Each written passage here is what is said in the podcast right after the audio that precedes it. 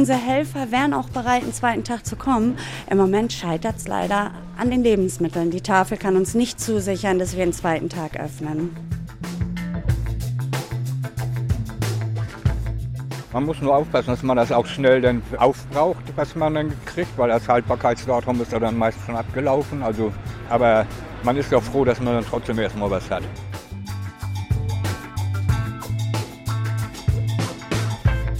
Die Entlastung der Reichen und die Belastung der unteren Bevölkerungsschichten, das ist eine grauenhafte Entwicklung.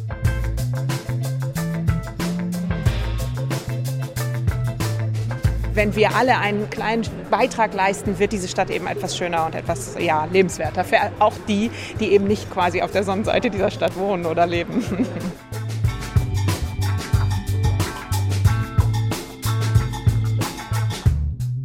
Hamburg ist eine der reichsten Städte in Deutschland. Hier leben die meisten Einkommensmillionäre, so die Zahlen des Statistischen Bundesamts. Und wer einmal rings um die Außenalster spaziert oder die Elbchaussee erkundet, der kann dort auch die prachtvollen Villen bewundern, in denen der Reichtum sein Zuhause hat. Geprotzt wird in der Hansestadt aber weniger. Eher gilt der Leitspruch, über Geld spricht man nicht, das hat man. Unübersehbar ist andererseits aber auch die Armut in der Stadt. In den prächtigen Einkaufsstraßen bitten mehr Menschen als früher um ein bisschen Kleingeld. An großen Ampelkreuzungen laufen sie von einem wartenden Auto zum anderen, hoffen auf Kleingeld, betteln um einen Zuschuss zum Leben. Unter der Überschrift Die Schere geht auseinander, Suche nach Gerechtigkeit habe ich mich für das Wochenendjournal auf die Suche nach Orten gemacht, an denen beide Welten aufeinandertreffen. Ich spreche mit Ehrenamtlichen, die sich darum kümmern, die Not zu lindern, mit dem Verkäufer einer Straßenzeitung und ich habe einen Menschen getroffen, der zwar kein Millionär ist, aber trotzdem Geld abgibt, das er nicht braucht. Mein Name ist Axel Schröder. Ich berichte als Landeskorrespondent aus Hamburg und ich freue mich, dass ich Sie heute mitnehmen darf in die Hansestadt.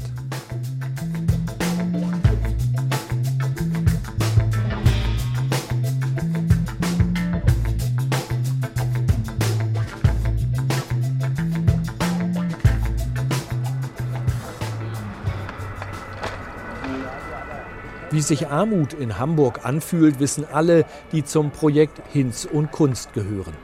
Die Projektidee für das Straßenmagazin entstand 1993. Eine feste Zeitungsredaktion sorgt für die Inhalte des Straßenmagazins. Verkauft wird es dann von Menschen, die obdach- oder wohnungslos oder besonders bedürftig sind. Zum Beispiel von Justin.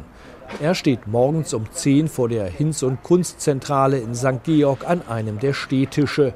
Ein junger, schlachsiger Kerl mit Parker, Wollmütze, einem offenen Blick. Und äh, du bist einer der Verkäufer. Wie lange genau. machst du das schon? Ich habe 2012 angefangen. Da bin ich in die Obdachlosigkeit geraten und um irgendwie was ein kleines Zubrot dazu zu verdienen, weil es ist teilweise doch sehr knapp berechnet mit irgendwie Arbeitslosengeld. Dementsprechend habe ich mit Hinz und Kunst angefangen, was ich auch schon von klein auf irgendwo kannte, wusste, alles klar, da wird mir geholfen, das ist eine gute Institution, Hilfe zur Selbsthilfe und dementsprechend bin ich dazu gekommen. Und das Prinzip sieht so aus, ihr lauft hier hin, holt euch ein Packen Hinz und Kunst Exemplare, also es ist so, Hinz und Kunst hat von Montag bis Freitag sogar offen. Dort kann man sich dann die Zeitung holen. Die geht man erstmal in Eigenleistung. Das heißt, wir kaufen die ein für 1,10 Euro, verkaufen sie dann für mindestens 2,20 Euro. Und ja, genau, aufgrund dessen, dass wir einen Verkaufsausweis haben mit Verkäufernummer und ähm, einem Bild drauf, wo wir abgelichtet sind, kann man eben identifizieren, von wegen alles klar, der ist bei Hinz und Kunst registriert, der hat offiziell seine Zeitung gekauft und darf auch dementsprechend auf den Plätzen stehen. Und wenn es gut läuft, geben die Menschen sogar mehr als 2,20 Euro für die Zeitung. Während der Corona-Lockdowns 2020 und 2021, als die Straßen immer leerer wurden, brach das Geschäft ein. Dass die Menschen heute weniger geben und wegen der steigenden Preise ihr Geld lieber zusammenhalten, das kann Justin nicht bestätigen es sind immer noch eine große Menge an Leuten, die was geben. Eventuell sogar vielleicht sogar einen Ticken mehr, habe ich das Gefühl. Also im Endeffekt würde ich persönlich sagen, läuft es aufs Gleiche hinaus. Ich habe da nie wirklich eine große Statistik gemacht, weil wenn da was bei rumkommt und sei es nur irgendwie ein Fünfer in einer Stunde, ey, dann bin ich happy, weil man kann nicht erwarten, dass man was von einer wildfremden Person bekommt. So. Justin will langsam los, muss aber erst mal rein und sich im Eingangsbereich einen Schwung neuer Hinz- und Kunstausgaben besorgen. Ich gehe hinterher zu einem Interview mit Jörn Sturm, dem Geschäftsführer der Hinz und Kunst GmbH. Ja, hier bei Hinz und Kunst ist am Freitagmorgen schon eine ganze Menge los. Ein Kommen und Gehen. Hier gibt es einen langen Tresen. Hier bekommen die Menschen das Straßenmagazin Hinz und Kunst. Und hier hinten, da ist das Café untergebracht, der Kaffeebereich. Hier gibt es auch einen frisch gebrühten Kaffee, eine kleine Küche und hier steht auch schon ein geschmückter Tannenbaum. Die Lichterkette leuchtet und der ist, der ist echt. Ja. Weiß ich nicht. Wir werden es Hallo, sollen wir hier oder sollen wir nach oben gehen? Von hier aus können wir das hier machen. Ja, dann machen wir das hier. Geschäftsführer Jörn Sturm setzt sich neben mir auf einen der Barhocker vor den hohen Holztischen. Markantes Gesicht, grauer Vollbart mit Rollkragenpullover. Vor drei Jahren wechselte Jörn Sturm aus dem Management des Kieler Theaters auf den Geschäftsführerposten bei Hinz und Kunst. Begeistert hat ihn das Projekt schon immer. Jede Ausgabe ist perfekt layoutet, immer geht es um soziale Themen, dabei aber nie um den moralischen Zeigefinger. Seit einem Jahr arbeitet das Hinz- und Kunstteam in einem eigenen Neubau in St. Georg. Untergebracht sind hier auch 24 Wohnungen für einst obdachlose Menschen. Vor uns liegt das druckfrische Exemplar, die Weihnachtsausgabe da sieht man die Hände des Weihnachtsmanns, der einen Pappbecher hält mit ein paar Cent drin, tätowierte Finger, dicker Ring. Das ist das Cover der Weihnachtsausgabe. Was steht drin? Ja, auf dem Titelbild ist auch noch der Text zu lesen, wie gehen Sie mit Bettlern um?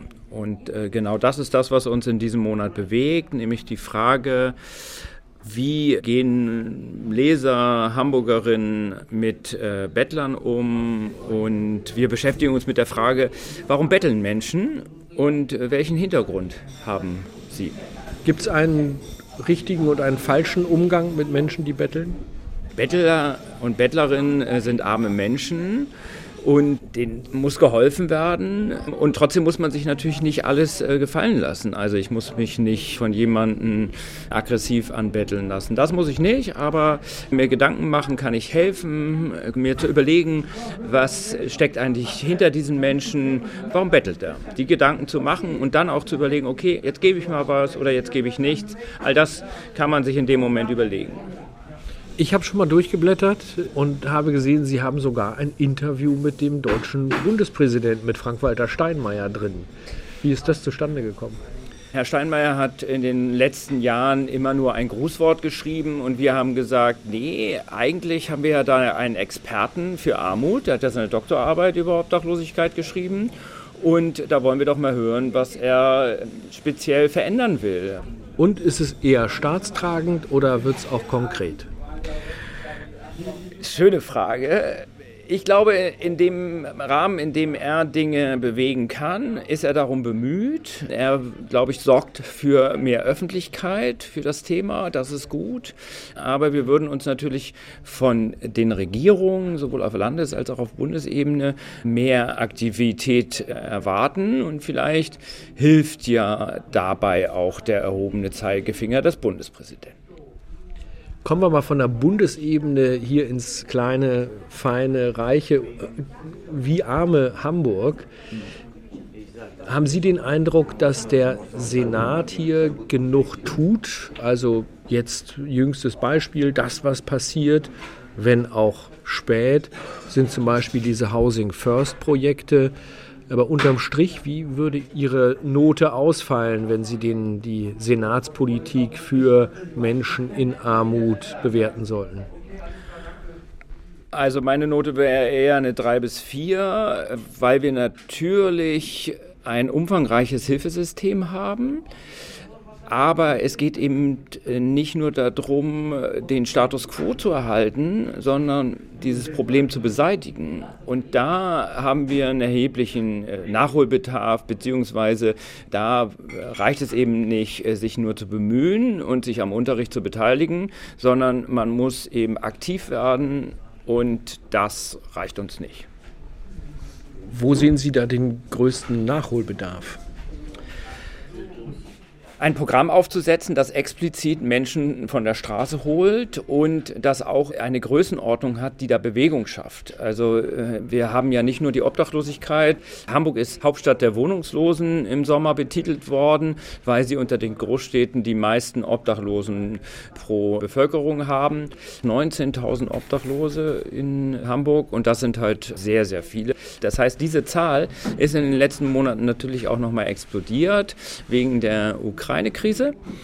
Trotzdem wird eben auch zu wenig getan. Wenn sich die Regierungskoalitionäre darauf einigen, 300 Wohnungen für vordringlich Wohnungssuchende jedes Jahr zu schaffen und dann sind im letzten Jahr gerade mal 30 Wohnungen gebaut und das bei der Zahl von 19.000, dann macht das eben klar, da ist der Anspruch, wirklich etwas zu bewegen, schlicht zu klein. Der Hinz- und Kunstgeschäftsführer Jörn Sturm ist sich sicher, ohne die Hamburger Zivilgesellschaft im Rücken würden die Probleme auf den Straßen noch viel, viel größer sein. Genau, ich würde vielleicht auch an der Stelle eine Schulnote vergeben und würde definitiv den Hamburgern und Hamburgerinnen eine 1 bis 2 dafür geben, wie sie obdachlose äh, Menschen unterstützen. Und genauso gilt es natürlich auch für die vielen äh, Initiativen, den Mitternachtsbus oder auch verschiedene andere Obdachloseneinrichtungen. Da wird viele unglaublich wertvolle Hilfe geleistet. Thank you.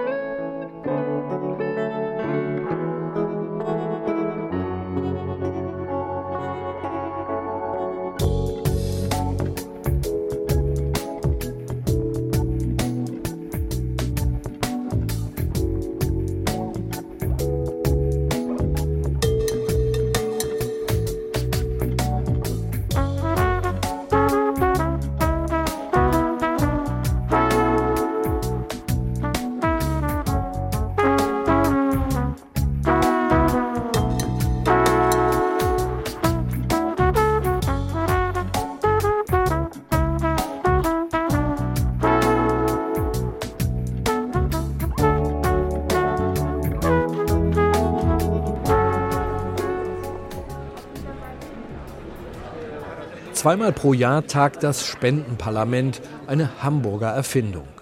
Dieses Mal im Hörsaal der KLU, der privaten Kühne Logistics University. Gestiftet wurde diese Lehranstalt von einem der reichsten, vielleicht dem reichsten Hamburger, dem Logistikunternehmer Klaus Michael Kühne.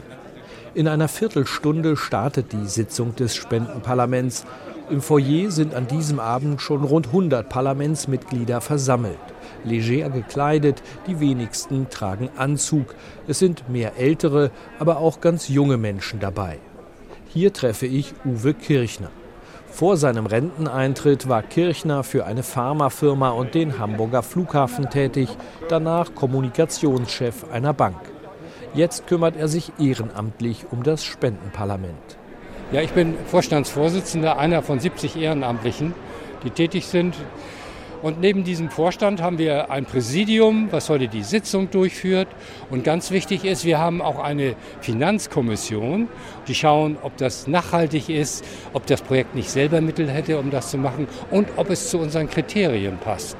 Jetzt sind Sie aber schon ein bisschen vorgeprescht. Im Kern geht es beim Spendenparlament darum, Gelder einzusammeln und die sinnvoll zu verteilen, so oder? richtig, ja. Also das ist unsere Aufgabe. Wir sind damals gegründet worden, 1996, mit der Grundidee, kein wichtiges soziales Projekt in Hamburg soll an Geldmangel scheitern. Das war die Grundidee. Und so kommen halt die Projekte zu uns, die sozialen Projekte hier in Hamburg, um ihre neuen Ideen für neue Projekte, für neue Initiativen, die sie haben, uns vorzutragen und um Geld zu bitten, wenn sie es nicht selber haben. Gehe ich recht in der Annahme, dass es eher wohlhabende Hamburgerinnen und Hamburger sind, die dann sozusagen den größten Batzen der Summe zusammentragen, die am Ende zur Verfügung steht. Ja, es gibt hier in Hamburg so eine Kultur, würde ich das mal nennen, dass diejenigen, die ein bisschen was haben, denen es gut geht, dass die auch ihre Mitbürger hier in Hamburg daran teilhaben lassen möchten. Also wir haben auch Wohlhabendere, die uns auch sehr viel Geld zur Verfügung stellen. Aber wir sind eigentlich so angetreten, dass wir niederschwellig antreten. Mit 5 Euro pro Monat kann man dabei sein. Das ist ja nun ein Betrag, der nicht so hoch angesetzt ist, weil wir wollen, dass möglichst viele sich beteiligen, dass möglichst viele hier mitmachen und dass möglichst viele auch sehen, was hier an Hamburg an sozialen Problemen in der Stadt sind. Es geht auch um Teilhabe beim Hamburger Spendenparlament. Abstimmen können an diesem Abend also alle, die mit mindestens 5 Euro pro Monat das Spendenparlament unterstützen. Bei den allermeisten sind es vermutlich höhere Summen. Bevor sich Uwe Kirchner auf den Weg in den Hörsaal macht, stellt er mich noch einem der Menschen vor, die heute auf eine finanzielle Unterstützung für sein Hilfsprojekt hoffen. Peter Achner trägt Käppi und Ohrring, fällt mit seinem lässigen Outfit ein bisschen aus dem Rahmen.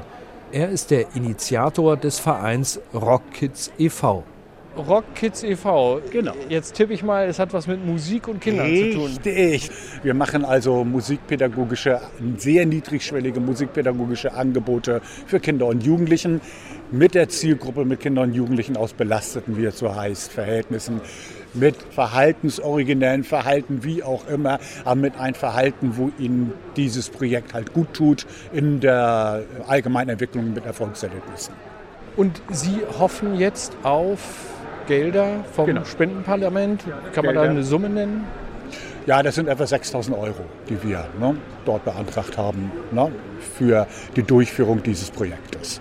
Das ist relativ wenig Geld. Das müsste ja eigentlich Das durchgehen. ist für die Pilotphase. Das Spendenparlament, dafür sind wir sehr dankbar, schiebt ja gerne an. Schiebt Projekte an und sagt, wir sind erstmal die Anschubfinanzierung. Dann müsst ihr als Projekt auch weitersehen, wie es geht. Und das finden wir eine sehr, sehr gute Sache und sagen, da sind wir in der Förderlandschaft eigentlich auch ganz gut aufgestellt, dass wir erstmal loslegen können. Vielen Dank, Herr Achner. Gerne, gerne. Und ich drücke die Daumen. Danke. Schönen Abend. Langsam füllt sich der Hörsaal. Vorn auf dem Podium sitzen drei Präsidiumsmitglieder, daneben eine Protokollführerin. Damit eröffne ich die 82. Plenarsitzung des Hamburger Spendenparlaments am 16. November 2022. Durch die Sitzung führt der Hamburger Personal- und Unternehmensberater Uwe Halbrock. Gleich eingangs einige interessante Zahlen. Die meisten kennen Sie schon. Wir haben heute 24 Projekte zur Debatte mit einer Fördersumme von insgesamt 407.401 Euro, die zur Beratung und abschließenden Abstimmung vorgelegt werden. An diesem Abend werden vier Projekte gegen Obdachlosigkeit vorgestellt, zehn gegen Armut und zwölf Projekte, die Menschen einen Weg aus der Isolation herausbieten wollen. Diese drei Schwerpunkte müssen Projekte aufweisen, um vom Spendenparlament unterstützt zu werden. Nach und nach ruft Uwe Halbrock diejenigen auf, die einen Antrag auf finanzielle Förderung gestellt haben, bei denen schon im Vorfeld geklärt wurde, ob und wie tragfähig die Idee dahinter ist. Projekt Nummer eins. Es geht um die Finanzierung eines Multivans von dem Street Life Verein für 10.000 Euro. Das Projekt wird betreut von Christian Wolf von der Finanzkommission und vorgestellt von Christopher Bethmann und David Kuchel oder Kochel. Alle mal bitte antreten.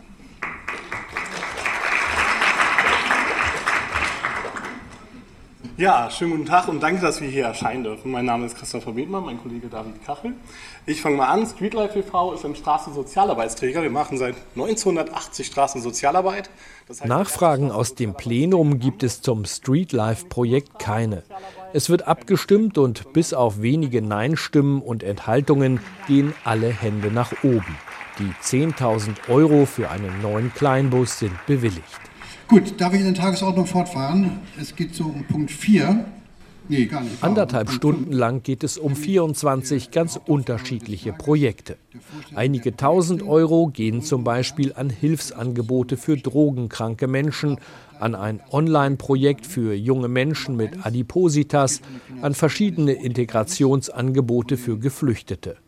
Ab und zu wird zwar auch hartnäckig nachgefragt, wie sich eine gewünschte Fördersumme zusammensetzt, Abgelehnt wird an diesem Abend aber nicht ein einziges Projekt. Wie wichtig die verteilten Spenden allein an diesem Abend über 400.000 Euro für den gesellschaftlichen Zusammenhalt in Hamburg sind, erklärt mir nach der Sitzung die Schatzmeisterin des Spendenparlaments Nicole Zabock. Also ich bin, glaube ich, in meiner ersten Parlamentssitzung, in der ich hier war, war ich so erstaunt, wie viele Dinge in Hamburg nur funktionieren, weil sich Menschen engagieren, weil Menschen Geld spenden. Viele Dinge, von denen ich dachte, Mensch, da kümmert sich bestimmt die Behörden drum, das läuft irgendwie. Nein, es läuft nicht. Und das Engagement, gerade die, bei den Projektvertretern, die auch alle viel Zeit und Kraft investieren, hat mich so gerührt, hat mich so begeistert, dass ich dachte, ich möchte gerne auch einen Teil dazu beitragen, weil ich glaube, wenn wir alle einen kleinen Beitrag leisten, wird diese Stadt eben etwas schöner und etwas ja, lebenswerter. Für auch die, die eben nicht quasi auf der Sonnenseite dieser Stadt wohnen oder leben.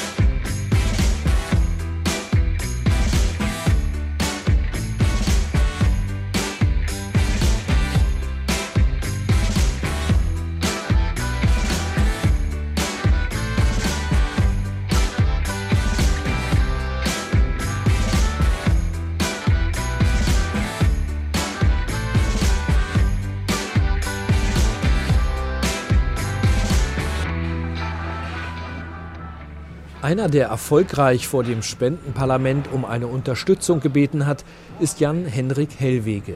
Er ist Geschäftsführer der Hamburger Tafel.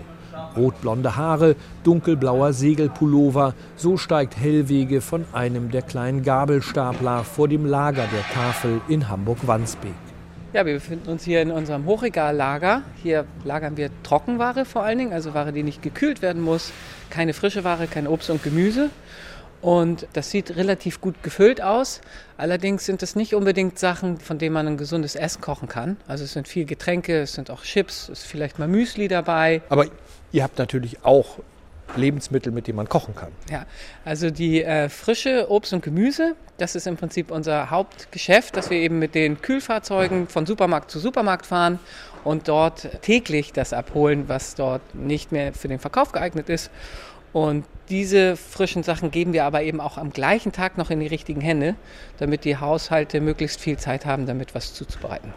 Einerseits kümmert ihr euch um viele Menschen, die nicht genug Geld haben, um sich eben Lebensmittel kaufen zu können. Andererseits gibt es genügend Hamburgerinnen und Hamburger, die genug Geld haben, um euch zu unterstützen.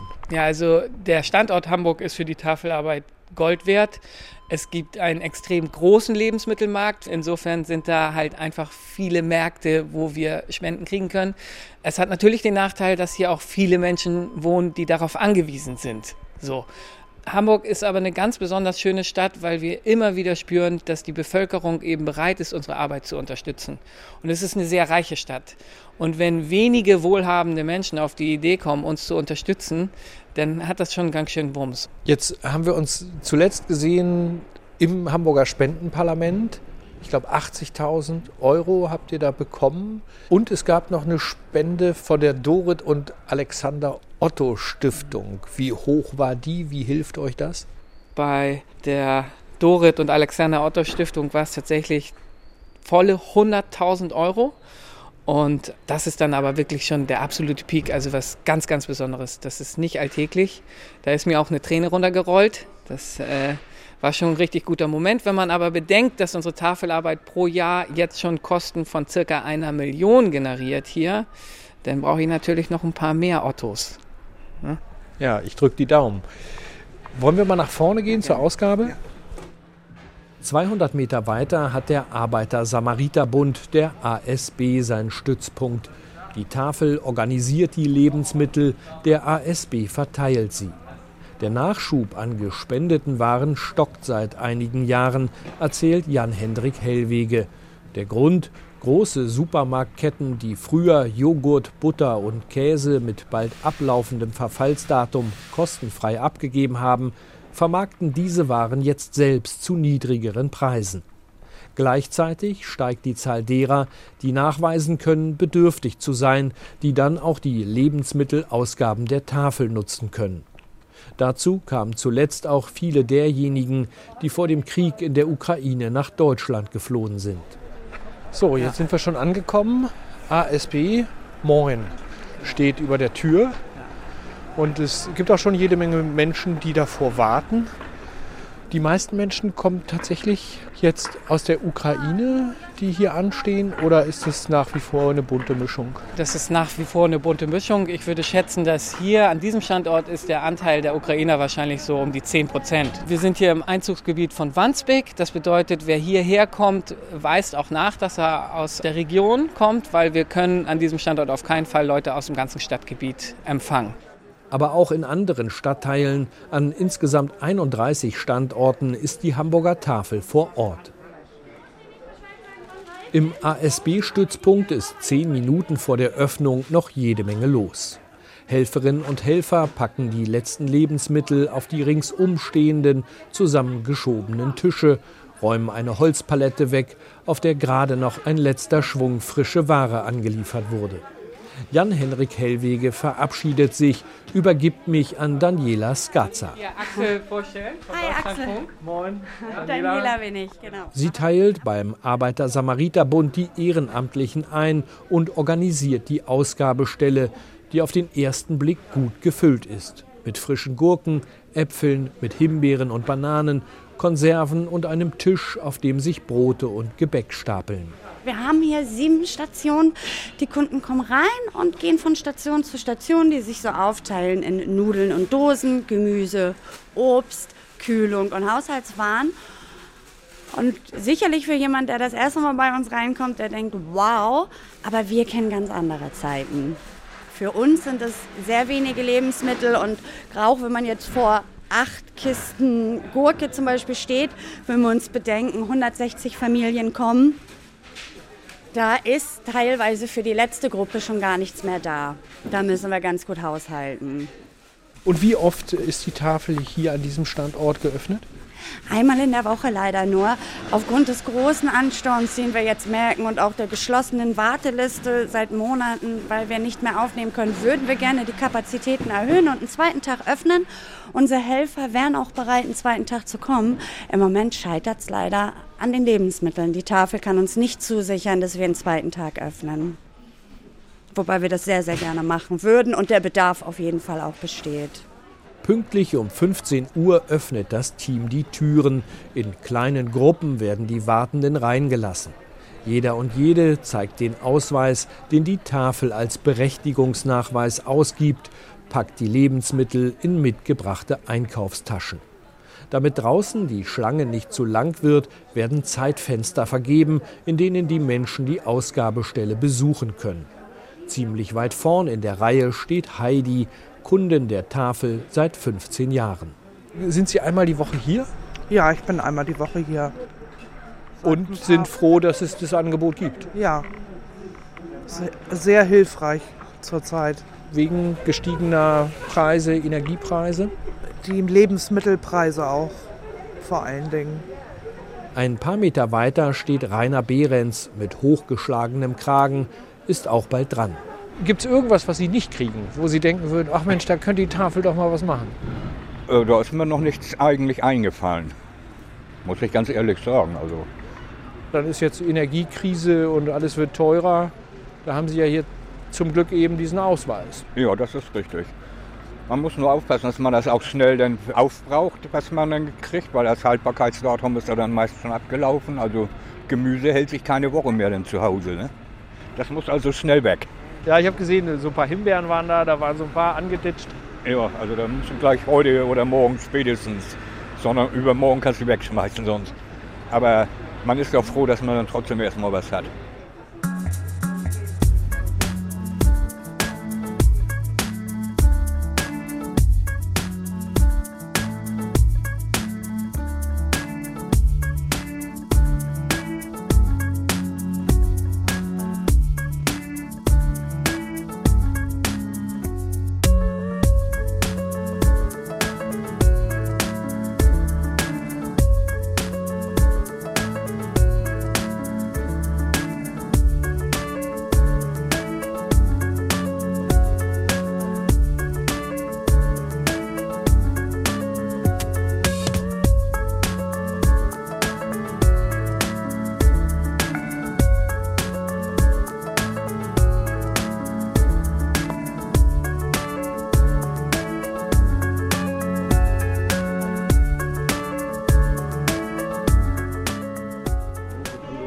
Bin unterwegs auf der Straße mit dem schönen Namen Schulterblatt. Gegenüber steht eine junge Frau mit Saxophon und hinter mir ist das Jesus Center. Das ist eine Anlaufstelle für Menschen mit geringem Einkommen. Da gibt es das Café Augenblicke und da bin ich verabredet, um mich mit jemandem zu treffen, der beim Projekt Seitenwechsel mitgemacht hat. Das ist ein sehr spannendes Projekt, wo eben Menschen zum Beispiel aus dem Management von größeren Unternehmen mal einen Einblick kriegen in andere Lebenswelten. So, jetzt bin ich da. In den Mittagsstunden ist kaum noch ein Tisch, kaum ein Stuhl frei im Café Augenblicke im Jesus Center. Es gibt ein frisch zubereitetes Mittagessen und später, es ist eine kirchliche Einrichtung, auch noch eine kurze Predigt. Im Café Augenblicke wartet auch schon Marco Annen auf mich.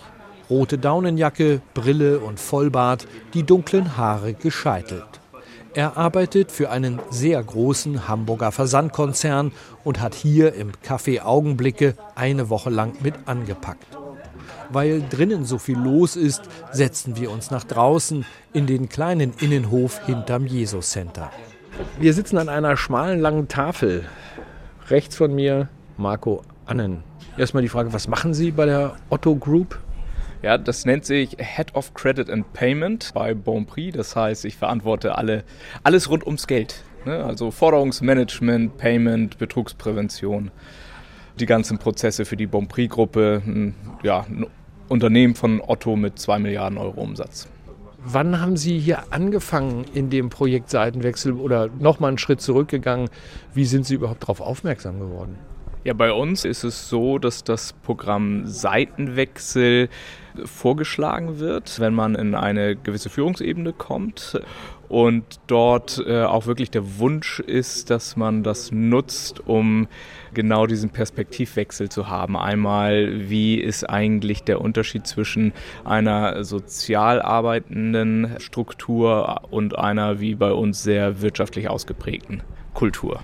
Und wann haben Sie hier angefangen? Was waren so Ihre ersten Eindrücke? Also meine Seitenwechselwoche, das war die letzte Oktoberwoche und mein erster Eindruck war, als ich dann hier ins Café Augenblicke gekommen bin, einer, dass ich nicht das Gefühl hatte, dass hier so ein Fokus auf obdachlose oder bedürftige Menschen sind. Das war eine andere Erwartungshaltung, die ich hatte, als ich hier angefangen habe, sondern einfach tatsächlich ein ganz, ganz normales Verhältnis und, und ich sag mal normale Menschen, die hier zum Essen und zum, zum Schnacken und Aufhalt kommen. Sie haben ja hier im Kaffee Augenblick aber ja nicht gesessen und haben den ganzen Tag Kaffee getrunken. Sie hatten wahrscheinlich auch eine Aufgabe. Tatsächlich, das ist das Schöne an diesem Seitenwechsel gewesen. Das war von Kartoffelschälen bis Bedienbestellungen aufnehmen, den Raum wieder herrichten. Äh, und da habe ich mich auch schön gebraucht gefühlt. Was nehmen Sie als wichtigste Erfahrung mit aus dem Projekt? Das arbeitet noch in mir. Ne? Das ist jetzt ähm, ja ziemlich genau ein Monat her. So eine erste persönliche Erfahrung ist, dass ich bin mit gewissen Vorurteilen auch reingekommen. Das war auch ein Grund, warum ich mich genau hier für, für diese Einrichtung entschieden habe, wie, wie ich auf äh, Obdachlose beispielsweise reagiere. Ne? Und da habe ich ähm, eigentlich schon nach dem ersten Tag gemerkt, dass eine ganz andere Offenheit da bei mir dann auf einmal vorhanden ist, den Menschen gegenüber da auch hinzugucken, nicht wegzugucken, was ich vorher gerne gemacht habe. Wie der Zufall es will, treffe ich heute noch jemanden, der die sogenannte Tax Me Now Initiative unterstützt. Also Menschen, die viel, viel Geld haben, die sagen, lieber Staat, bitte erhöht unsere Steuern. Wir sind Millionäre und wir würden gern mehr Steuern zahlen. Wäre das auch eine Idee, wo Sie sagen, ja, das wäre dringend nötig oder sind Sie ganz zufrieden mit dem Steuersatz, mit dem Steuersystem, das ist eine interessante Frage. Ich zahle gerne Steuern, ja, und ich bin auch bereit dafür, genau dann eben Strukturen aufrechtzuerhalten und zu etablieren, die für uns sinnvoll äh, sind und notwendig sind. Und auf der anderen Seite sehe ich aber auch durchaus durch, durch meinen Job, dass es Lücken gibt, die ausgenutzt werden und gerne ausgenutzt werden. So, das ist aus meiner Sicht nichts, was ein Land wie Deutschland alleine lösen kann, sondern das muss auf größerer Ebene bearbeitet werden. Aber da sehe ich schon eine starke Ungerechtigkeit in Summe, ja. Die Idee zum Seitenwechselprogramm entstand in der Schweiz. Übernommen hat es vor über 20 Jahren eine Hamburger Institution, die 1765 gegründete Patriotische Gesellschaft. Laut Homepage die erste zivilgesellschaftlich engagierte Organisation im deutschsprachigen Raum. Durch die Terrassentür winkt Anke Rathjen dem Manager zu Anke Rathjen managt das Café Augenblicke und hat Marco Annen eingearbeitet. Damit ich auch mit ihr kurz sprechen kann, springt Marco Annen spontan ein. Wir gehen rein, Annen zieht die Daunenjacke aus und stellt sich hinter den Tresen, organisiert den Kaffeeausschank und die Essensausgabe.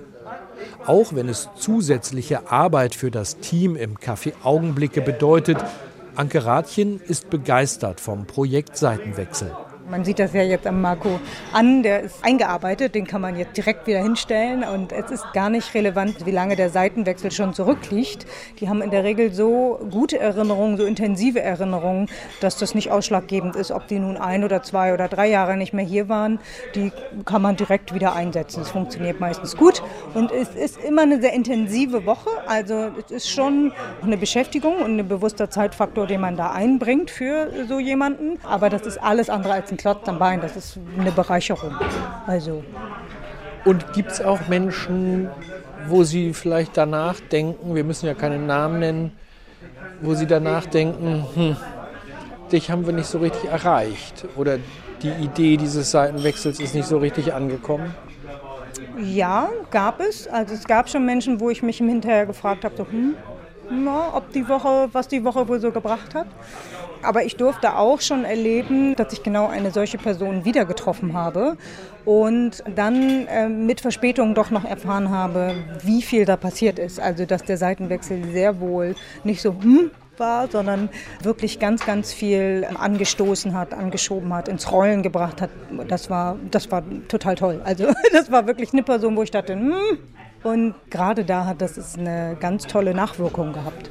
Auch bei Marco Annen hat die Arbeit im Café Augenblicke einen bleibenden Eindruck hinterlassen und ihm einen neuen Blick auf das eigene Leben, das eigene Berufsleben eröffnet.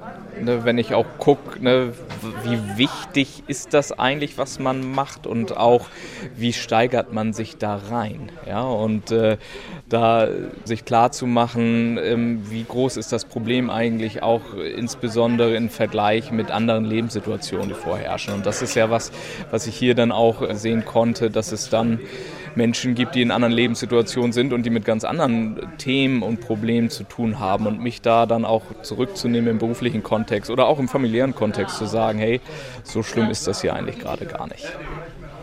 Salopp gesagt, in gewisser Weise eine Lektion in Demut? Ja, in Demut und äh, heutzutage sagen wir es ein bisschen anders im Freundeskreis, so First World Problems, die wir hin und her schieben, aber Demut passt sehr gut.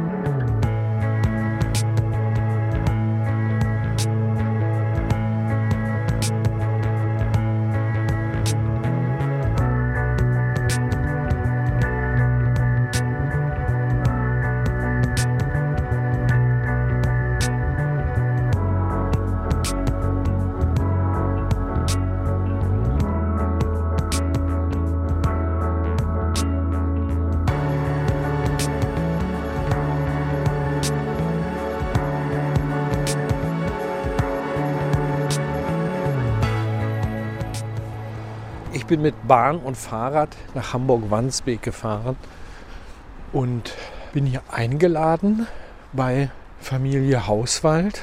Und die hat wirklich eine erstaunliche Idee, auf die die wenigsten Menschen kommen, nämlich sehr viel Geld einfach so zu verschenken, obwohl sie jetzt keine Millionäre sind.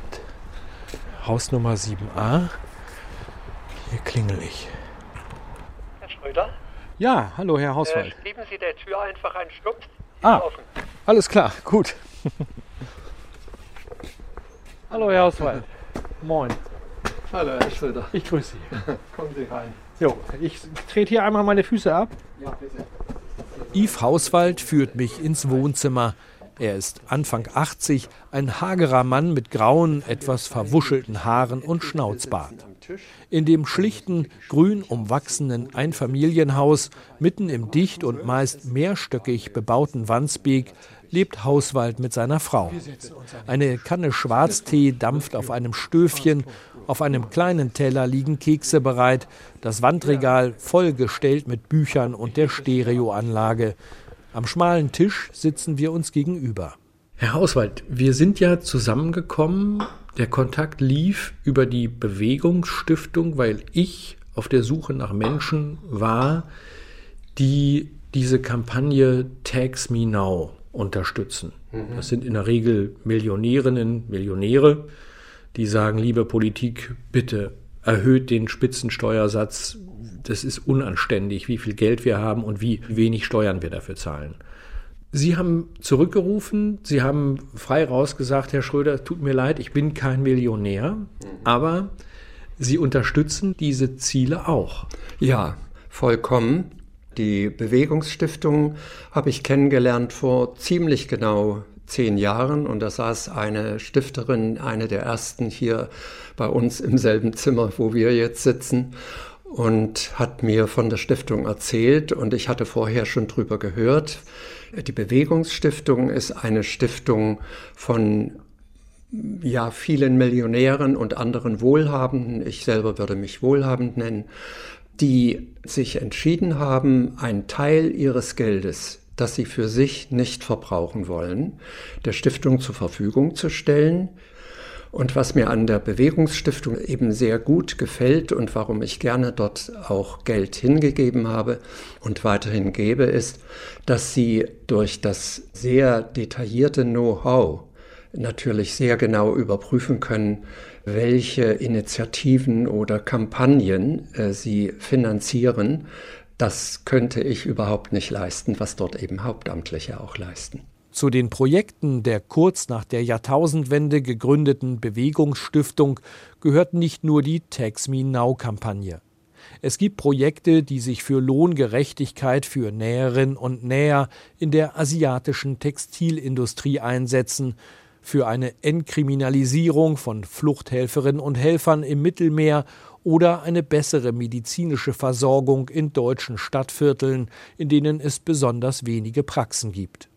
Dass Yves Hauswald sein Geld in soziale Projekte steckt, liegt auch daran, dass er es kann, dass zur Pension des einstigen Lehrers noch die Rente seiner Frau dazukommt. Also ich habe immer ziemlich sparsam gelebt. Wir haben jetzt, seitdem wir es für Berufszwecke also auch nicht mehr brauchen, kein Auto. Und dadurch hat sich herausgestellt, Geld bleibt nach einer gewissen Zeit, die man im Beruf ist, übrig, was man nicht verbrauchen muss. Ich habe gelernt, über Geld spricht man eigentlich nicht, schon gar nicht in Hamburg. Hm.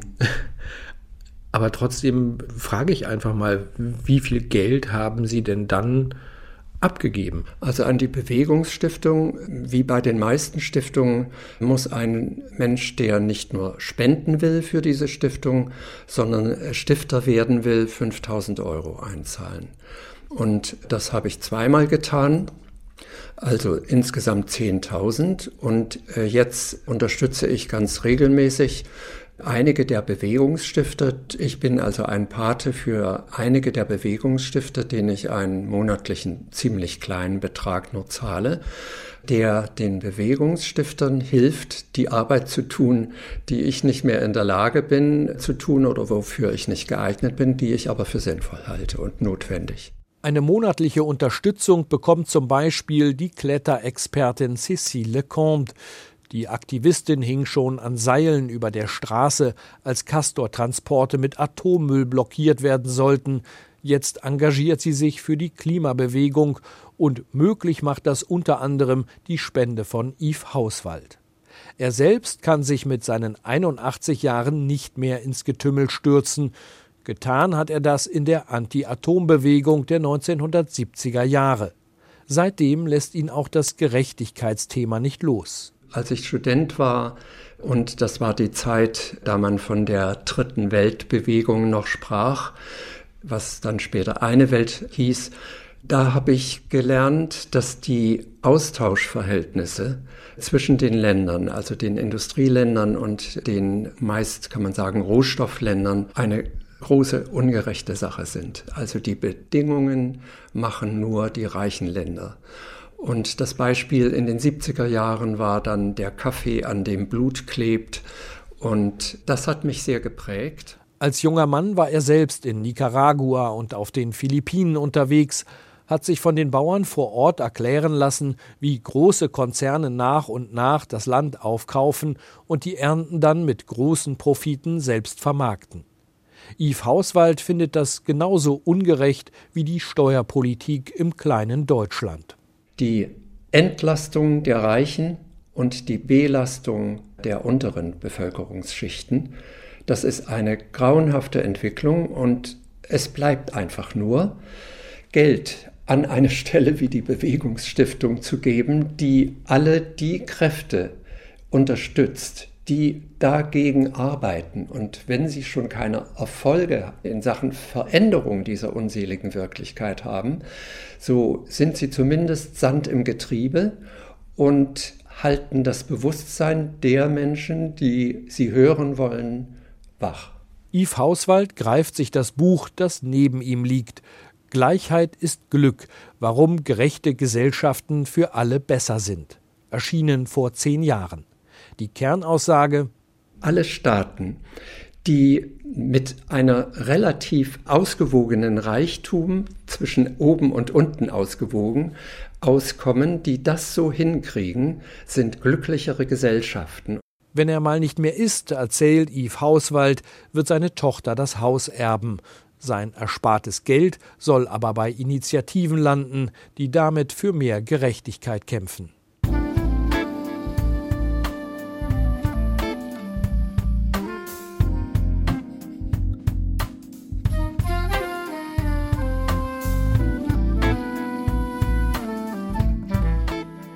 Das war das Wochenendjournal mit dem Titel Die Schere geht auseinander, Suche nach Gerechtigkeit passend zum diesjährigen Denkfabrik-Thema des Deutschlandradios von der Hand in den Mund, wenn Arbeit kaum zum Leben reicht. Mehr dazu finden Sie auch im Internet unter denkfabrik.deutschlandradio.de. Mein Name ist Axel Schröder. Ich sage Tschüss und danke fürs Zuhören.